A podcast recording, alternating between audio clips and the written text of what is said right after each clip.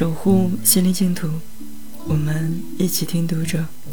这里是读者电台，我是主播乐活慢记，每晚九点欢迎收听。此刻我在美丽的北京向您问好。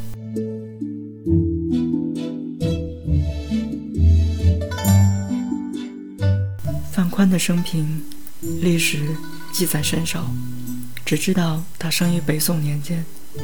终生为士，史称其性温厚有大度，故时人目为范宽。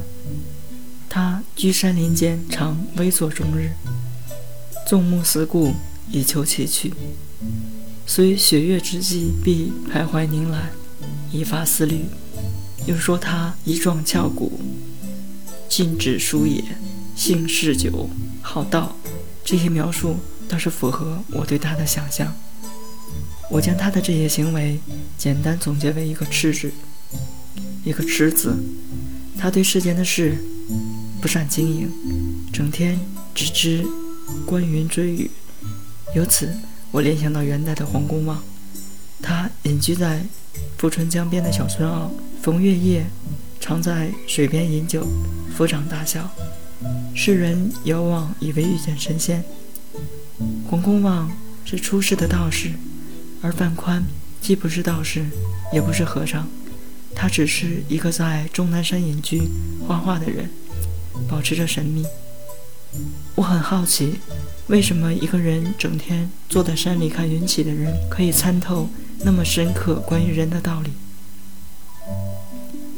近几年，终南山中有不少隐居的人，有的人清静久了坐不住了，便又下山来。他们缺少的可能就是范宽的痴。范宽是真正想要隐居的人，他的隐居的愿望是那么的强烈，以致他的人生词典中根本没有隐居这个词。他只是顺着自己的意趣居于山林，久而久之，旁人便将其定义为隐居。你再看他的《雪景寒林图》，有着同样的出尘与崇高之感。你可以想象。范宽本人已经化为一座山，宽厚、仁慈的静观着、凝视着这幅画的人。